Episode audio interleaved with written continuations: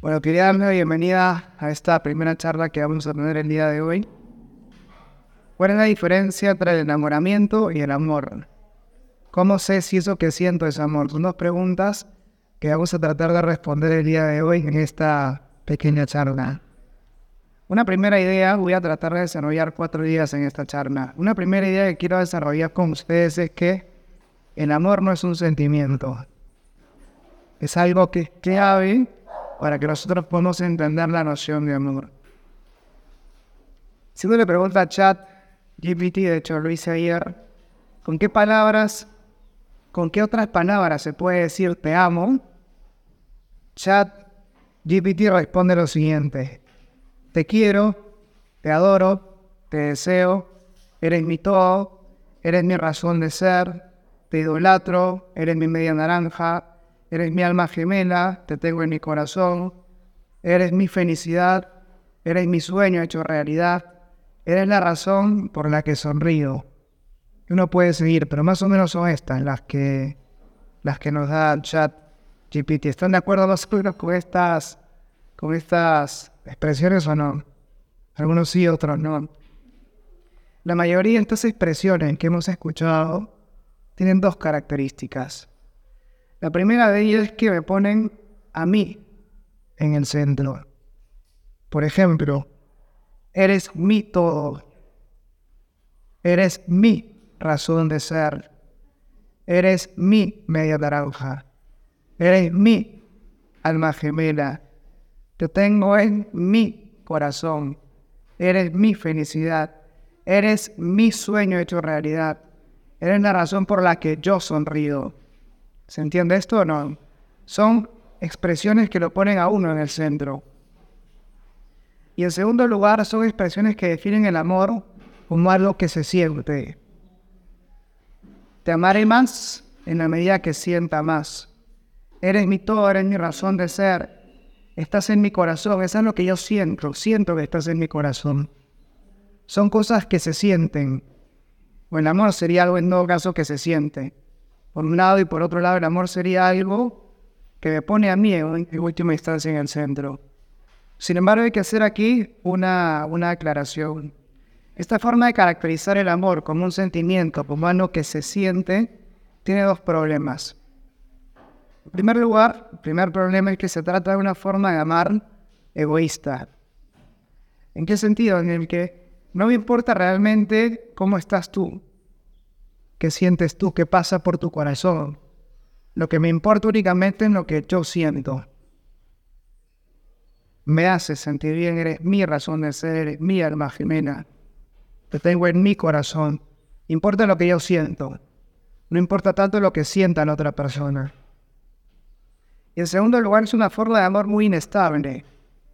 Porque uno no controla realmente sus sentimientos. ¿Quién de ustedes puede controlar aquello que siente. ¿Quién, de ustedes puede controlar, por ejemplo, hacia quién empieza a desarrollar sentimientos o no?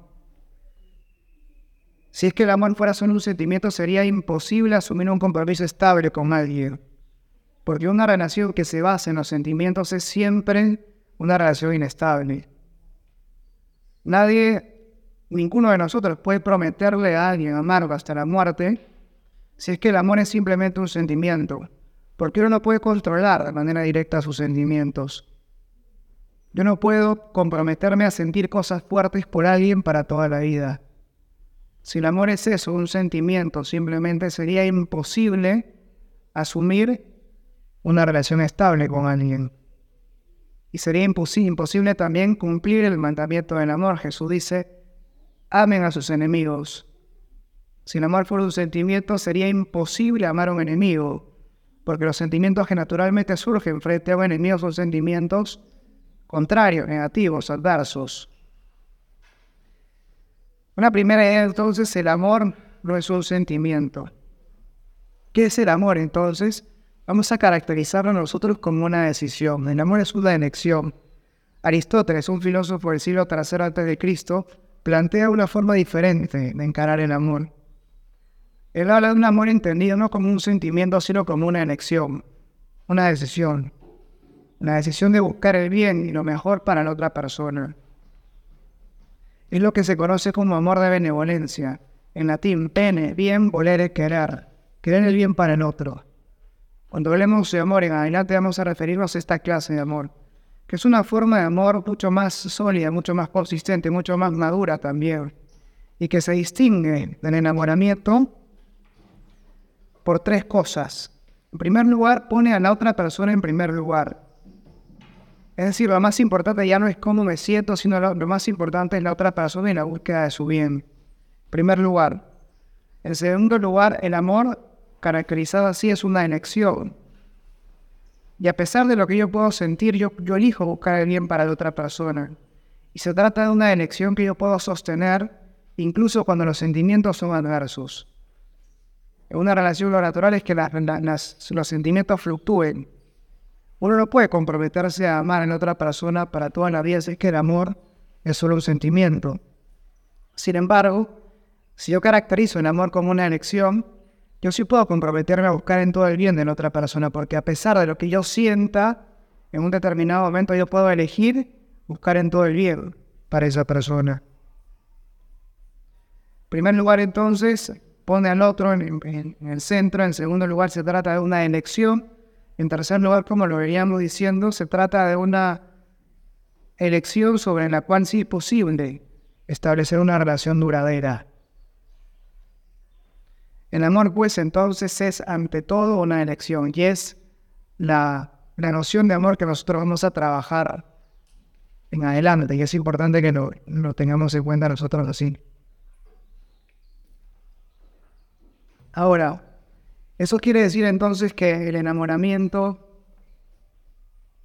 es algo contrario al amor. ¿Cómo queda la relación entre enamoramiento y amor? Si decimos que entonces los sentimientos no son amor. San Juan Pablo II dice que los sentimientos, si bien no son amor, son un insumo para el amor. No queremos decir que los sentimientos sean malos, al contrario, son cosas muy buenas. Sin embargo, eso que uno puede llegar a sentir no es amor. Como decíamos, es un insumo para el amor. El hecho de sentir cosas fuertes por alguien, el hecho de sentir cosas fuertes por alguien, lo ideal es que me ayude a buscar en todo el bien para la otra persona. Eso que siento no es amor, no es todavía amor, podemos decir. Pero eso que siento por la otra persona, que es muy intenso, que es muy fuerte, que es muy bello, me puede ayudar a tratar de buscar en todo el bien de la otra persona me hecho sentir cosas fuertes, cosas lindas por alguien, me puede ayudar a querer buscar en todo el bien para la otra persona. Es como una fogata. No sé si han ido de campamento alguna vez. Cuando uno tiene que prender una fogata y algunos que hacen trampa, le ponen alcohol o algún tipo de combustible a la, madera y, enciende rapidísimo, ¿o no? ¿Han visto eso? O cuando queman muñecos a fin de año. Bueno, se sigue haciendo. Yo con mis primos de chicos lo hacíamos le poníamos la, ahí se ríe porque seguro lo hacía también, poníamos la cara del presidente de turno, ¿no? bueno, no hagan esto. El tema es que, el tema es que cuando uno le pone alcohol en la madera, la madera prende muy rápido. Ese alcohol en la madera son los sentimientos. Pero lo esencial de la fogata no es que haga el alcohol, sino que la madera se encienda. Puede que haya un fuego muy espectacular, producto del alcohol que le he echado. Puede que los sentimientos sean extremos, en este caso, en, la relación, una química muy grande.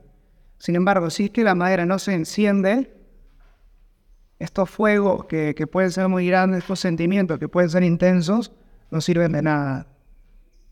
Porque para que la relación pueda dar calor, o sea, para que el fuego pueda encenderse realmente, lo que hay encender es la madera, no el alcohol. Los sentimientos tienen que dar paso a la elección, siempre para que una relación se, se sostenga. En una relación los sentimientos son importantes, especialmente en las primeras etapas de la relación. Obviamente los sentimientos tendrán a medida que uno vaya avanzando sus picos altos y sus picos bajos. Eso es lo normal. En una relación de enamoramiento, bueno, lo ideal es que haya sentimientos presentes. Una ausencia total y prolongada de sentimientos puede hacer que uno tenga que revisar la relación. Tal vez estamos juntos por pura costumbre. Es natural que se sienta algo por el otro. Sin embargo, el sentirlo es lo más importante. Lo más importante es la elección, como decíamos. Entonces, lo segundo que quería comentar con ustedes es que si bien el amor no es un sentimiento, los sentimientos no son contrarios al amor, sino que los sentimientos son un insumo para el amor. Están llamados a hacer que el amor crezca y sea cada vez más fuerte. Eso como segunda idea. Una tercera idea que, quiero trabajar con ustedes es que el amor no es ciego. ¿Han escuchado esa frase? El amor es ciego. Bueno, hoy vamos a plantear lo contrario. El amor no es ciego. No puede ser ciego. El enamoramiento es ciego. Qué diferente. De hecho, uno no elige de quién se enamora. Nadie puede elegir hacia quién proyecta sus sentimientos, hacia quién empieza uno a sentir ciertas cosas. Uno puede, en cierto sentido, tener un cierto control de los sentimientos. Por ejemplo, mientras uno más mira a la otra persona, mientras uno, qué sé yo, entra a las redes sociales y permanentemente está mirando las cosas que la otra persona postea, lo natural es que los sentimientos empiecen a, o sea, sean cada vez más fuertes. Eso es lo que pasa, por ejemplo, cuando uno termina una relación, uno termina con otra persona, pero sigue como viendo permanentemente sus redes sociales, sigue pendiente de la otra persona, lo natural es que sea muy difícil olvidarse de la otra persona, porque mantener cerca la presencia de la otra persona hace que los sentimientos se mantengan con cierta intensidad hacia ella. Es decir, uno puede tener un cierto control indirecto sobre sus sentimientos, pero uno no puede controlarlos directamente. Uno, no puede elegir por quién empieza a sentir cosas. El enamoramiento entonces es ciego. Por eso uno puede sentir que empieza a desarrollar sentimientos por personas prohibidas, por ejemplo. Tal vez la enamorada del mejor amigo o la hermana del mejor amigo, no sé. Pero como uno no elige eso que uno siente, no puede ser malo. Lo que puede ser malo es lo que uno elige hacer frente a eso que siente. Uno puede elegir dejar a la hermana del mejor amigo en paz o puede elegir enamorarla. O sea, uno elige finalmente qué es lo que hace frente a eso que siente. Y lo que viene a ser bueno o malo de una perspectiva moral no es lo que yo siento, sino lo que hago frente a eso que siento. El enamoramiento entonces es ciego, pero el amor de ninguna manera puede ser ciego. Al tratarse de una elección supone el conocimiento de la otra persona. Y mientras uno más conoce a la otra persona puede elegirla con más firmeza. Por ejemplo, si estoy a punto de saltar a una piscina y no sé si es que la piscina tiene agua o no, yo tengo los ojos vendados, obviamente si es que no sé si es que hay agua en la piscina, saltaré con cierto temor al agua. Si no sé si la piscina tiene agua o jeringas, como en juegos macabros, que hacen saltar a una persona a una piscina con jeringas, es horrible. Yo me he visto para contar la escena y me pareció terrible. Bueno, si es que uno sabe que la piscina está llena de agua, uno saltará con más confianza.